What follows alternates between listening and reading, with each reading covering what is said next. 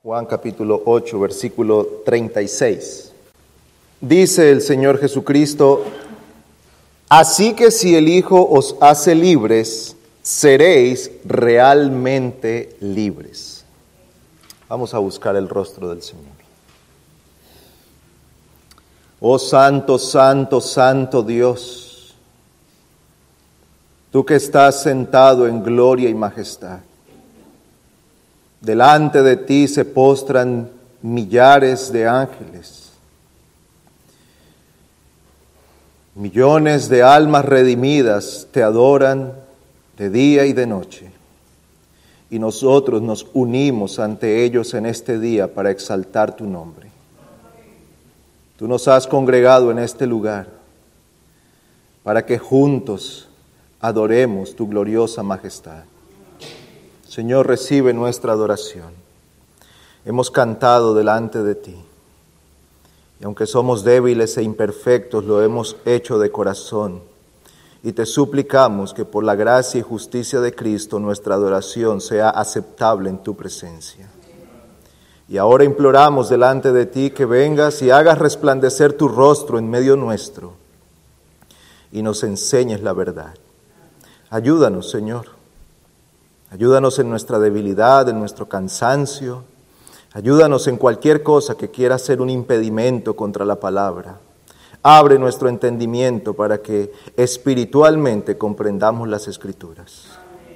Sé con tu siervo y capacítale para hablar conforme a la verdad y a cada uno de los presentes abre sus oídos para que los que aún no han creído en ti vengan a Cristo por la fe. Te suplicamos esto en el nombre glorioso de Cristo Jesús, cabeza de la iglesia. Amén. Dice el Señor Jesucristo, así que si el Hijo os hace libres, seréis real o verdaderamente libres. Obtener y preservar la libertad ha sido el propósito de muchos conflictos a través de la historia. Muchas almas han pasado a la eternidad en los campos de batalla. Mucha sangre se ha derramado buscando la libertad. La libertad ha hecho que muchos estén dispuestos a dar sus vidas para obtenerla. De hecho, creo que todos aquí provenimos de países que están construidos sobre la lucha a sangre de muchos que un día pelearon para ser libres. Vivimos en una sociedad que disfruta de alguna libertad y debemos dar gracias al Señor porque nos da el privilegio de habitar en un lugar donde todavía tenemos ciertas libertades. Sin embargo, hay una realidad que es igualmente cierta. Todos los hombres nacemos en esclavitud. Todos y cada uno de los seres humanos nacemos en esclavitud. No somos esclavos físicamente, pero es la esclavitud en el peor de los sentidos, la esclavitud espiritual. Y el Señor Jesucristo dice aquí que si el Hijo os hace libres, seréis realmente libres, seréis verdaderamente libres. Cristo proclama entonces cuál es el propósito de su venida y en Marcos 10, 45 él dice que vino para dar su vida en rescate de muchos. Así que consideremos lo que el Señor dice a estas personas en este texto que hemos leído en esta tarde. Y en primer lugar debemos considerar la condición de esclavitud del hombre. El Señor Jesucristo, el hermano leyó desde el versículo 30, dice lo siguiente, al hablar estas cosas, muchos creyeron en Él. Debemos de prestar un momento atención a esto. Nos está diciendo que el Señor viene teniendo una conversación y Él está diciendo, yo soy la luz del mundo, yo vengo desde el Padre, yo he descendido de Dios y mi mensaje es el verdadero. Así que cuando Cristo dice todas estas cosas, Juan nos declara aquí que muchos creyeron en Él. Pero inmediatamente también consigna aquí lo que el Señor responde a los que creyeron en Él. Entonces Jesús decía a los judíos que habían creído en Él, si vosotros permanecéis en mi palabra, verdaderamente sois mis discípulos y conoceréis la verdad y la verdad os hará libres.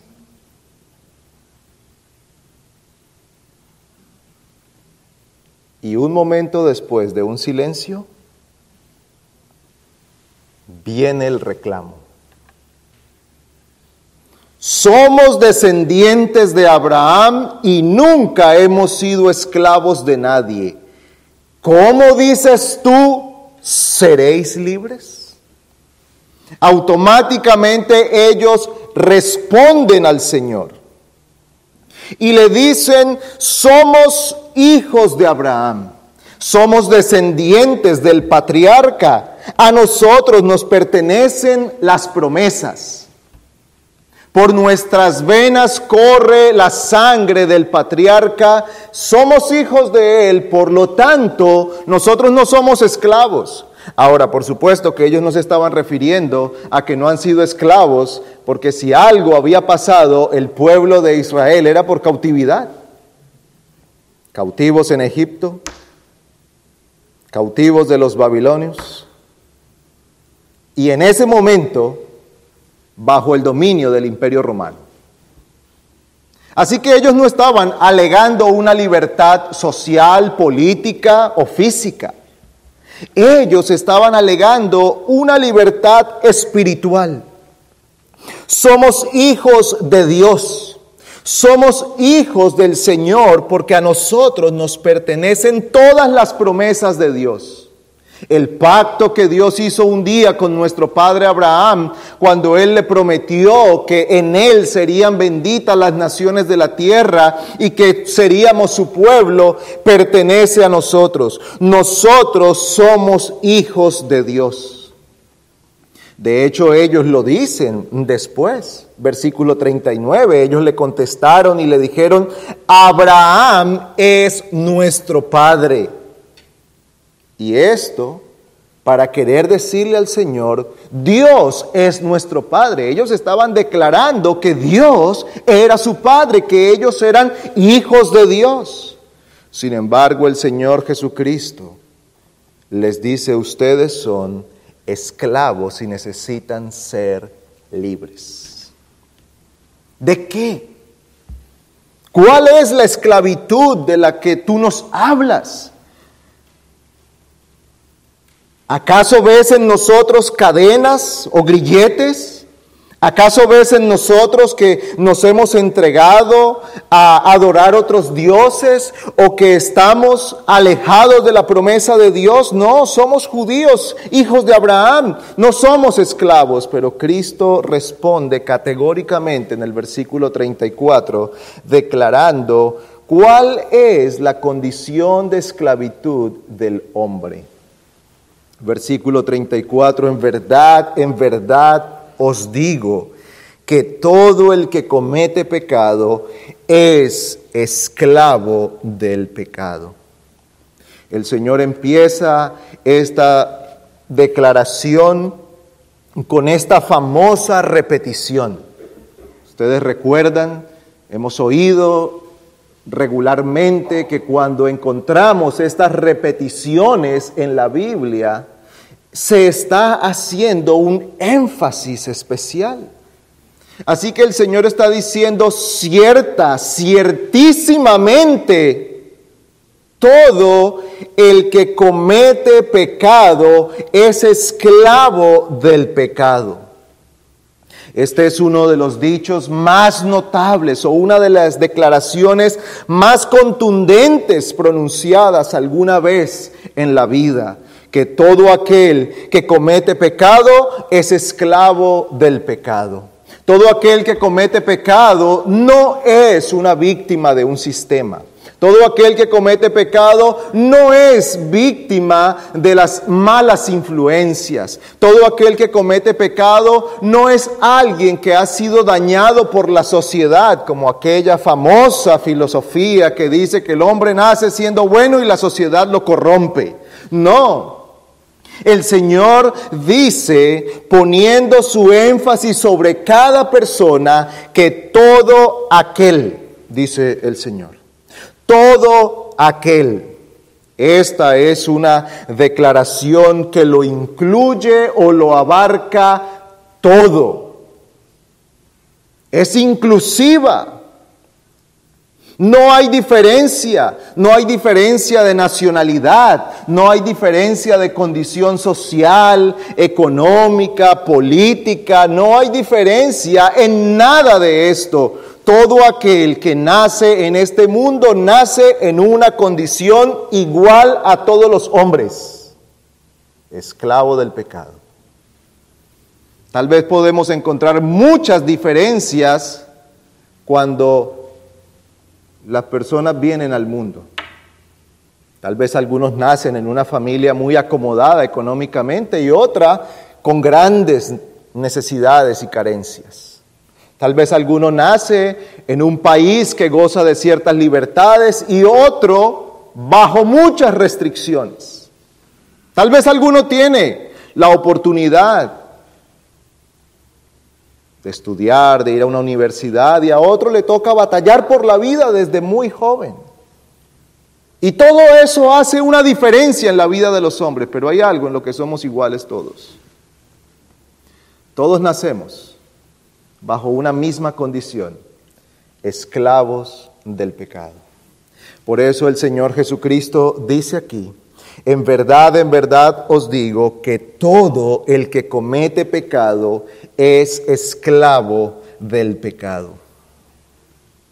El Señor está diciendo aquí que todo aquel que vive una vida de pecado, entonces el tal no puede ser llamado, no puede ser definido de otra manera que como un pecador. Esto nos recuerda lo que el mismo Juan escribe en su primera carta, primera carta de Juan capítulo 3, en el versículo 6.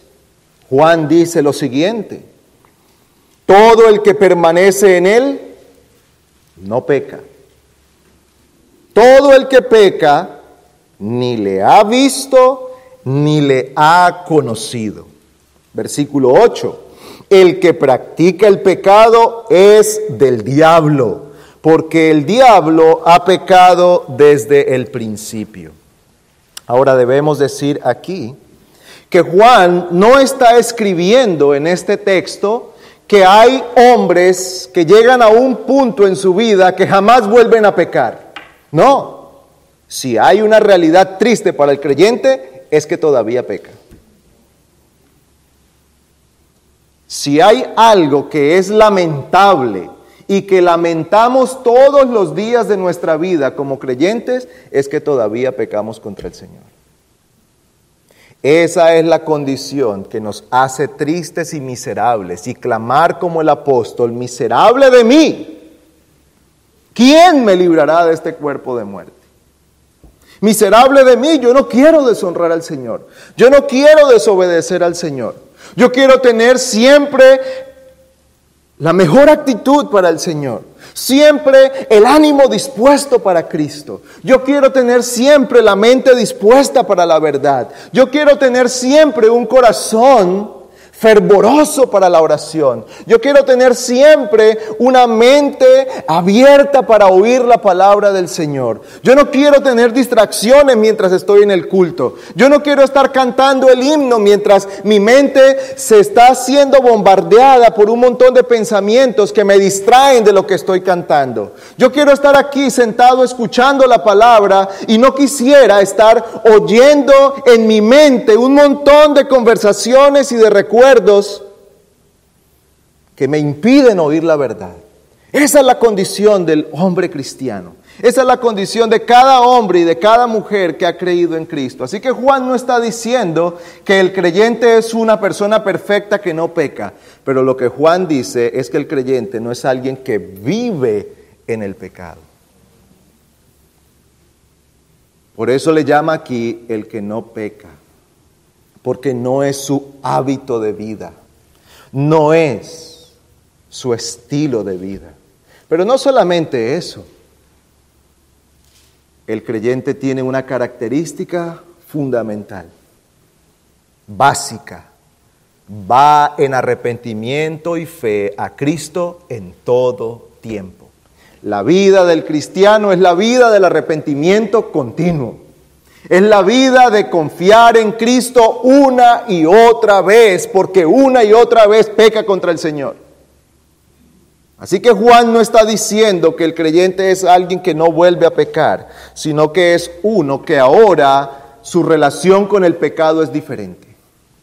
Ahora el pecado ya no es su amo que le domina, es su enemigo que lo hostiga.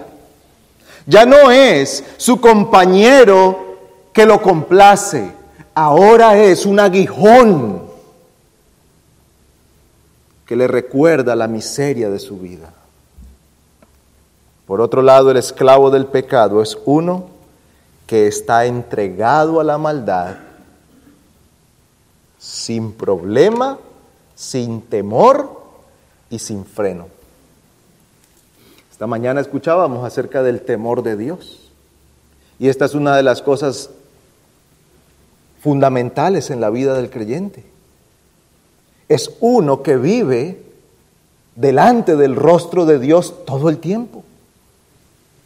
El esclavo del pecado no piensa en el Señor. La impiedad, si la definimos de manera sencilla, es ignorar a Dios completamente. Ha dicho el impío en su corazón, no hay Dios. Esa es la impiedad. Eso es la impiedad. Olvidarse que Dios existe. No importarle que Dios está allí frente a él, viéndole, oyéndole, considerando sus pensamientos, sus deseos, que Dios está allí conociendo todo el tiempo lo que pasa por su mente y lo que hay en su corazón. No le importa. Pero el creyente es uno que teme al Señor y que desea agradarle en todo tiempo. Así que el Señor Jesucristo está diciendo aquí que aquel que es entregado que está entregado al pecado es esclavo del pecado. Este es un esclavo y se le llama esclavo porque el pecado tiene dominio sobre su vida porque el pecado ha tomado el control de él. Sus pensamientos, sus deseos, sus emociones, su voluntad están bajo el dominio del pecado. Así que piensa pecaminosamente, desea pecaminosamente, siente pecaminosamente y decide pecaminosamente. Es un esclavo del pecado no es libre. No hay libertad en él. No importa cuánto alegue ante los hombres ser libre, en realidad es un esclavo. Y el Señor dice aquí, todo el que comete pecado es un esclavo del pecado. Como lo miremos cómo lo expresa el apóstol Pablo Romanos capítulo 6 versículo 16.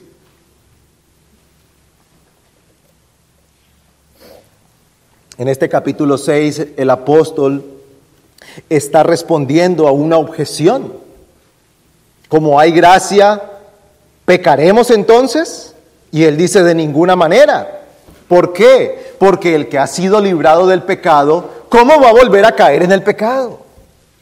El que ha sido comprado para ser libre en Cristo, ¿cómo se va a volver a entregar al pecado? Versículo 16. ¿No sabéis que cuando os presentáis a alguno como esclavo para obedecerle, sois esclavos de aquel a quien obedecéis, ya sea del pecado para muerte o de la obediencia para justicia? ¿Cómo define aquí el apóstol la esclavitud? Como aquel estado en el que una persona se pone bajo el dominio de otro, ya sea para la obediencia o para el mal. Y cuando una persona se ha entregado a la maldad, entonces no puede ser llamado de otra manera que un esclavo del pecado. Pero hay otro texto, segunda carta de Pedro, capítulo 2. Segunda carta de Pedro, capítulo 2, versículo 19.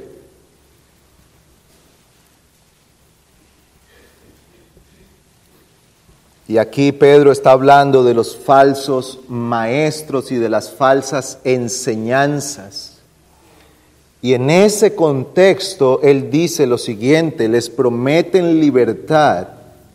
Los falsos maestros prometen libertad, mientras que ellos mismos son esclavos de la corrupción, pues uno es esclavo de aquello que le ha vencido.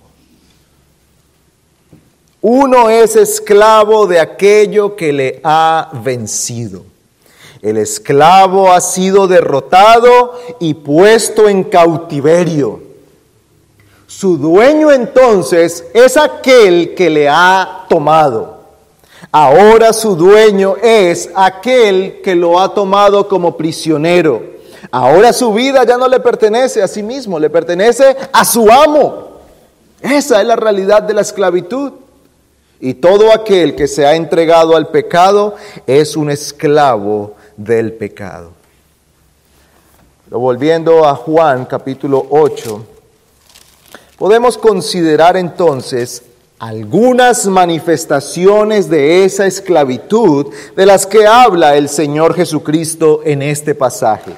Recordemos que Él está hablando allí con este grupo de personas y hay unos judíos que le han contestado, ¿Cómo dices tú que seremos libres? Nosotros no somos esclavos. Y el Señor le dice, en verdad os digo que todo el que comete pecado es esclavo del pecado. Y ahora el Señor empieza en una conversación y va dando ciertas características de la esclavitud. Pues en primer lugar, en el versículo 37 hallamos una característica o manifestación de esta esclavitud. Versículo 37, sé que sois descendientes de Abraham y sin embargo procuráis matarme porque mi palabra no tiene cabida en vosotros. La palabra de Cristo no tiene cabida en la mente y en el corazón del esclavo al pecado. Y esta palabra que se define aquí como cabida tiene que ver con hacer espacio. En otras palabras, el Señor está diciendo, a ustedes no les interesa hacer espacio para mi palabra. Tienen, tienen mente y corazón para otras cosas, pero no para mi palabra. Tienen vida, capacidad, mente, fuerzas y disposición para otras cosas, pero no para mi palabra. Esa es una característica de la esclavitud al pecado.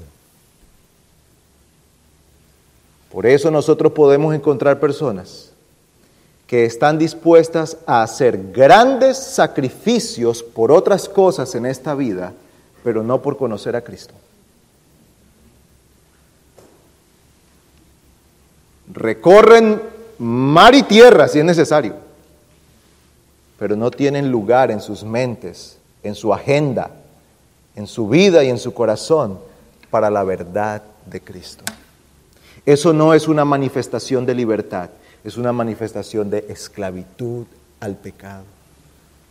Porque el pecado ha llegado a dominar de tal modo la vida de aquella persona que ha levantado muros, ha levantado murallas contra la verdad. Y cuando la verdad intenta llegar al corazón de aquella persona, entonces en su mente se levanta todo tipo de argumentos, todo tipo de razones y excusas para decir, no, ahora no puedo, no tengo tiempo, no entiendo, no quiero. Esto no es libertad, es esclavitud. El Señor les dice a ellos, sé que ustedes son descendientes de Abraham Sí, por supuesto. Podemos hacer un rastreo de su genealogía y llegaremos a Abraham. Sí, seguro que sí. Ah, pero sus corazones están lejos de mí porque mi palabra no tiene cabida en ustedes.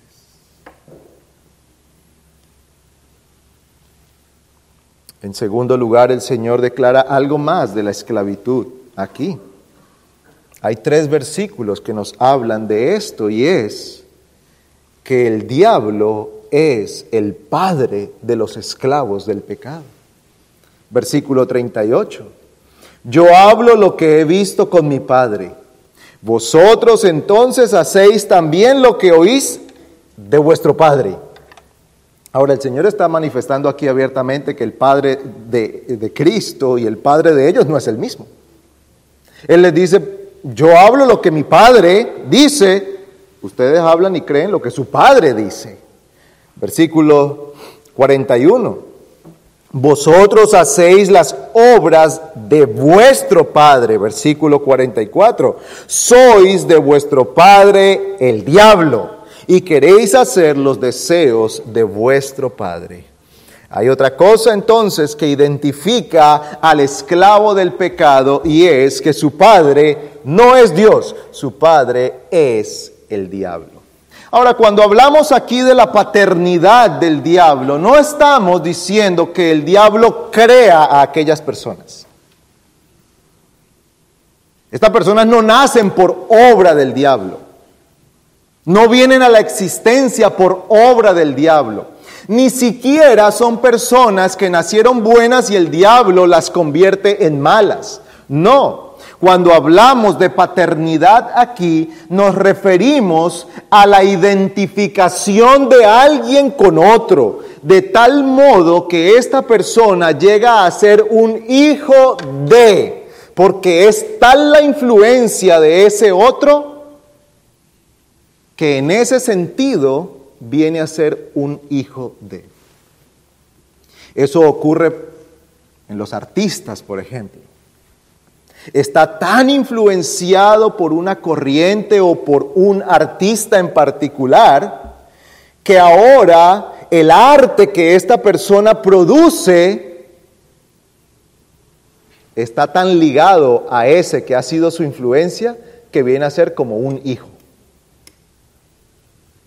Es una identificación. No es de generación, no es de engendramiento, es de identificación.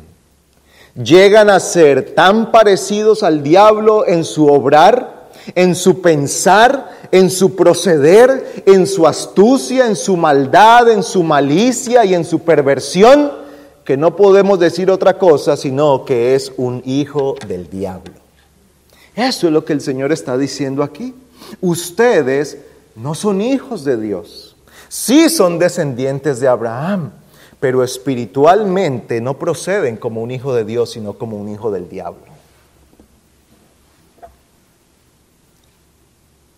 Es como si el Señor les dijera, si yo los pongo a ustedes al lado de los piadosos, ustedes no se parecen a los piadosos, pero si los pongo al lado de los demonios, ustedes se parecen a los demonios. Entonces su Padre no es Dios, su Padre es el diablo. Esta es una segunda característica de el esclavo del pecado. En tercer lugar, una persona esclava del pecado odia a Cristo y la palabra de verdad. Versículo 40. Pero ahora procuráis matarme. Procuráis matarme a mí que os he dicho la verdad que oí de Dios. Esto no lo hizo Abraham. Definitivamente que en el corazón de estos hombres no había amor por Cristo. Si había algo en el corazón de estos hombres, era odio y aborrecimiento por Cristo al punto que lo querían matar. Hermanos, ¿alguien no quiere matar a otro por amor?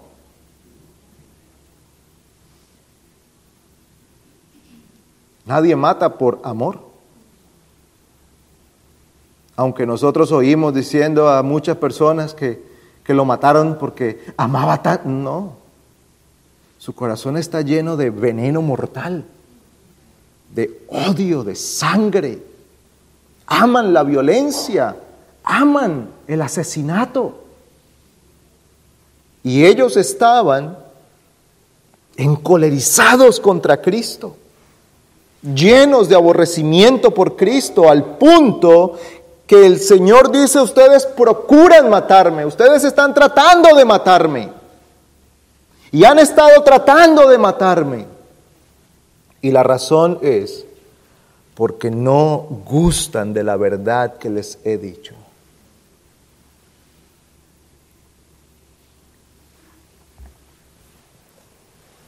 Tal vez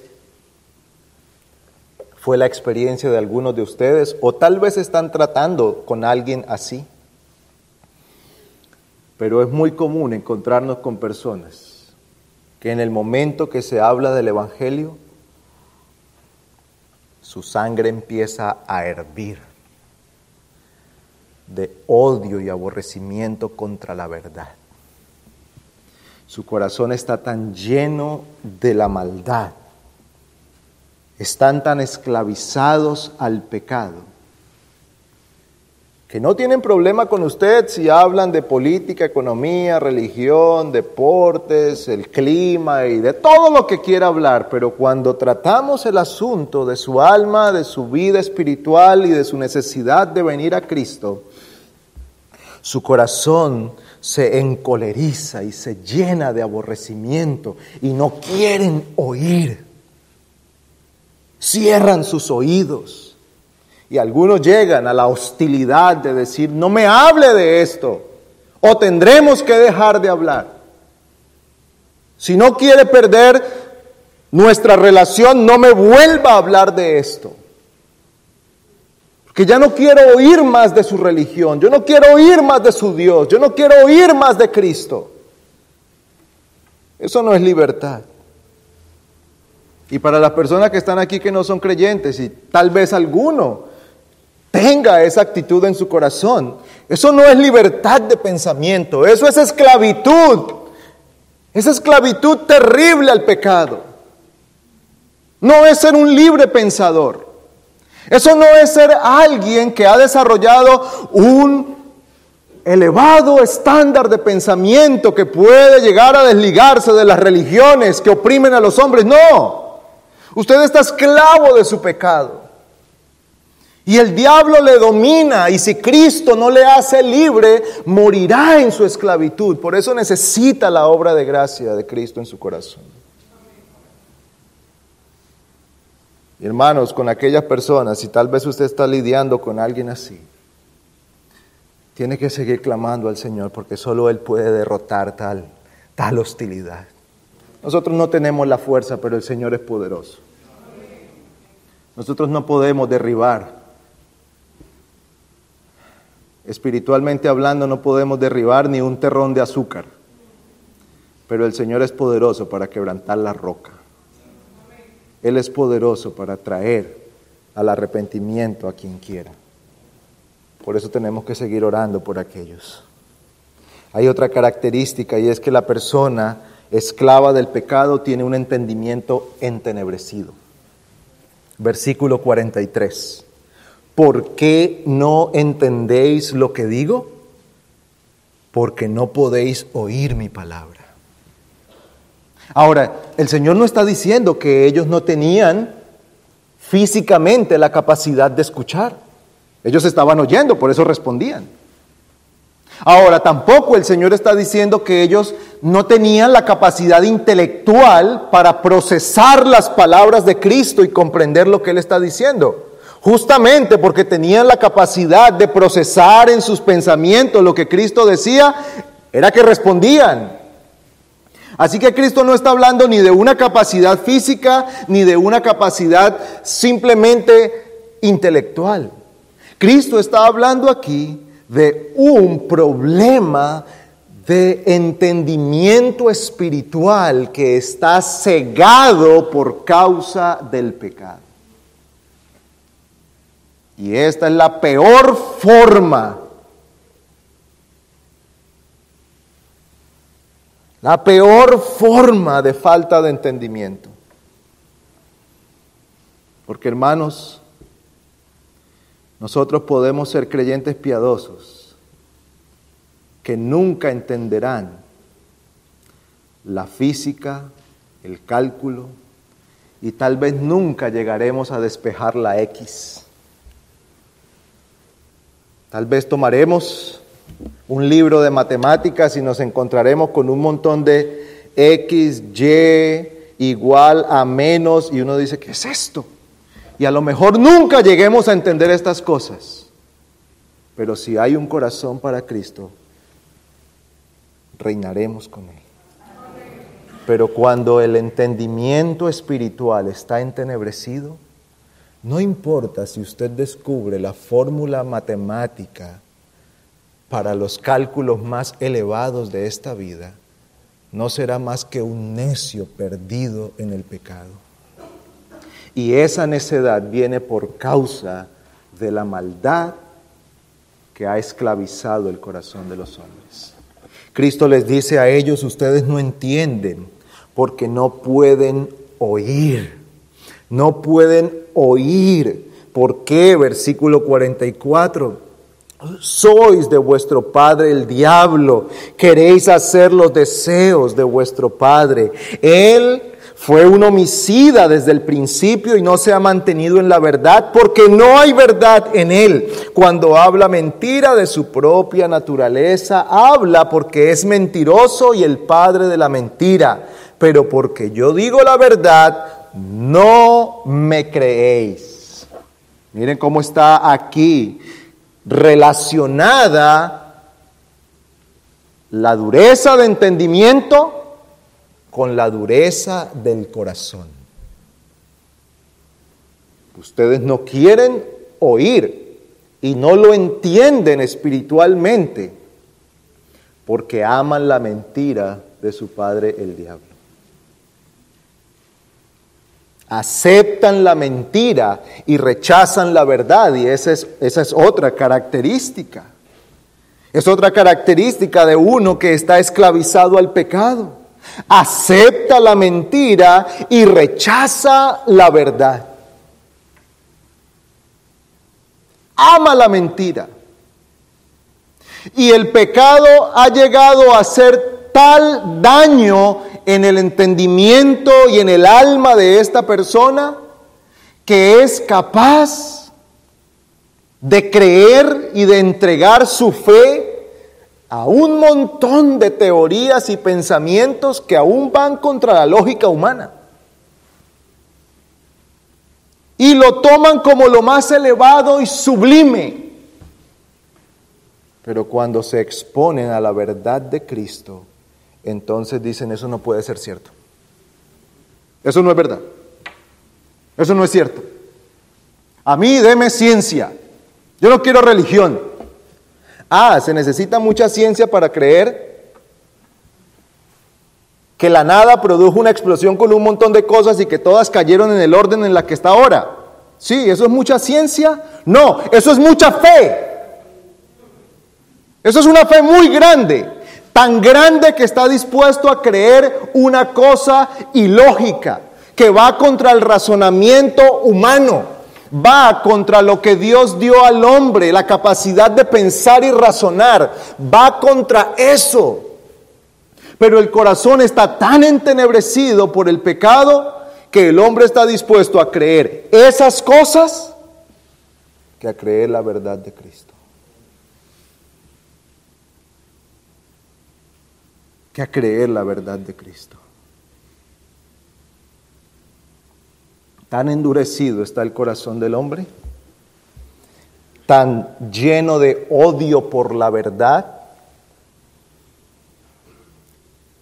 tan entregado a aceptar la mentira, que para ellos tiene más lógica decir que aunque nuestro cuerpo tiene biológicamente todo lo que es un hombre o una mujer, él es otra cosa encarcelado en ese cuerpo. No necesitamos ni siquiera religión para demostrar tal cosa. Solo vaya a la ciencia y a la biología básica. Pero tal es la dureza del corazón que el hombre prefiere creer tales mentiras. Tales mentiras. Eso no es libertad. Niños y jóvenes, ustedes están expuestos en su escuela, en su universidad, a todos esos pensamientos, a todos esos razonamientos malvados. Y son promovidos a adoptar esa forma de pensar y de ver la vida con la oferta de ser verdaderamente libres para que ya no sean, dicen por ahí, para que ya no sea un esclavo de un sistema religioso antiguo que ya pasó de moda. Ahora lo que tenemos que ser es pensadores libres que van a un siguiente nivel de entendimiento de la vida y se vende como libertad la esclavitud al pecado. Tal cosa no es libertad, es esclavitud. ¿Y qué dice Cristo? Todo aquel que es esclavo del pecado necesita la libertad que solo yo, dice el Señor, puedo dar. Solo Cristo puede dar esta libertad. Así que, ¿en qué consiste o cuál es la excelencia de la libertad que da Cristo? Es una libertad espiritual. Es libertad del alma. Es la libertad que Cristo ofrece gratuitamente por su bendita gracia a todo aquel que viene a Él. Es la libertad que Cristo ofrece a aquellos que se ven a sí mismos como esclavos del pecado, que reconocen la maldad en la que están sumidos han sido esclavizados por el pecado y vienen a Cristo y dicen, Señor, yo sé que he estado esclavo a mi pecado, he sido tu enemigo y he sido rebelde contra ti, vengo a pedir tu misericordia. ¿Qué tenían que hacer estas personas? Postrarse delante de Cristo y decirle, Señor, ten misericordia de mí. Soy esclavo del pecado, soy esclavo de Satanás. Sí, Señor, yo ese he vivido según los deseos de mi carne. He vivido según los pensamientos de mi corazón. He vivido según la corriente de este mundo. Te he aborrecido y he amado el mal. Ten misericordia de mí, Señor. Eso tenían que hacer ellos, pero prefirieron endurecer su corazón. No haga usted lo mismo. No siga caminando por allí. No siga entregado a tal dureza de corazón. Cristo otorga por su libre gracia el perdón y la libertad que usted y yo necesitamos. Si usted viene hoy a Cristo y clama a Él, Cristo le hace libre hoy mismo. Hoy mismo. Él es el libertador. Él dice que ha venido. Dice el Señor, porque ni aún el Hijo del Hombre vino para ser servido, sino para servir y para dar su vida en rescate por muchos. Y esta palabra rescate tiene que ver con la compra de la libertad de un esclavo. Dice el Señor, yo vine para pagar el precio por la libertad del esclavo.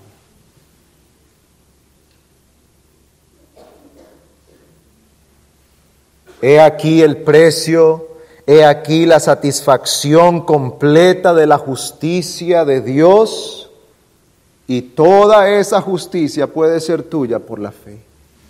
Eso es lo que dice el Señor. Si el Hijo os libertare, seréis verdaderamente o realmente libres. No libres de forma temporal, no libres de una deuda, no libres de una enfermedad. Cristo nos puede hacer libre de todo eso y mucho más. Pero la libertad de Cristo no se limita a esas cosas temporales. La libertad de Cristo es para vida eterna. Venga al Señor Jesucristo. Huya de aquella esclavitud. Clame al Señor y dígale, Señor, rescátame. Libértame, he estado esclavo, yo no me puedo, no me puedo liberar a mí mismo, estoy tan atado por mi amo, el pecado y el diablo, que yo no puedo hacer nada por mí, pero tú eres poderoso. Y el Señor escucha el clamor de los que se humillan delante de Él. Venga al Señor y clame a Él pidiendo misericordia. Hermanos, esta mañana orábamos para que el Señor nos ayude a esforzarnos para predicar el Evangelio a otros. Y ahora, al considerar estas cosas, yo espero que tengamos más luz para orar al Señor. No es pedir, como decía el hermano, una estrategia. No es, Señor, danos la estrategia que más capte personas. Es clamar al Señor para que Él bendiga cuando nosotros abrimos nuestra boca y predicamos el Evangelio. Porque todos podemos ver a la luz de lo que hemos considerado hoy, que la esclavitud al pecado es algo tan grande y tan fuerte que ninguno de nosotros lo puede hacer. No hay habilidad humana para esto. No hay capacidad de oratoria. No hay habilidad en argumentos, no hay capacidad de un hombre elocuente que pueda venir y convencer a la gente y mover muchas personas. No, es el poder de Cristo, el único que puede llevar la verdad al corazón y destruir esa roca y darle un corazón sensible para la verdad, que doblegue las rodillas del pecador y que venga a Él para pedir misericordia. Es el Señor. Y nosotros necesitamos orar por esto. Esto nos ayuda a recordar también, hermanos, que no ha sido falta de habilidad en nosotros para convencer a la gente. A veces estamos inquietos pensando si tal vez yo no he tenido la habilidad para predicarle a mi hijo o a mi hermano o a mi padre y todavía no cree. ¿Qué hago?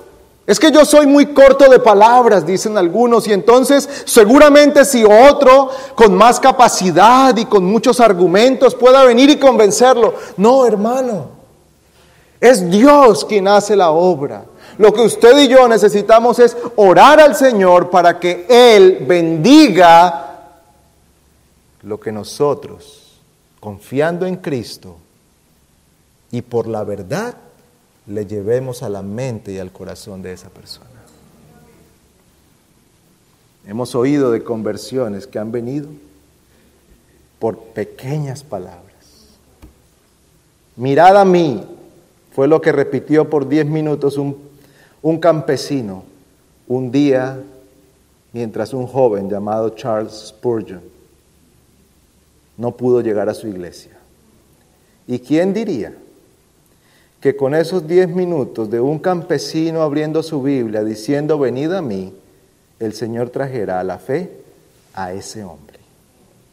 ¿Qué diríamos nosotros? No, pues ese hombre que ha leído no sé cuántos puritanos, ese muchacho que tiene tanta teología en su cabeza, necesita a uno más teólogo que él para convencerlo.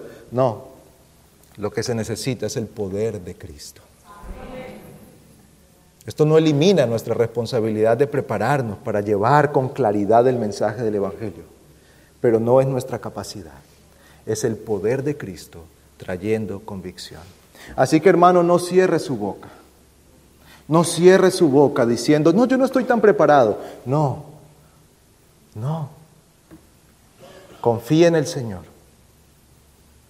Y cuatro palabras de la verdad pueden ser más eficientes que un gran discurso sin el poder de Cristo.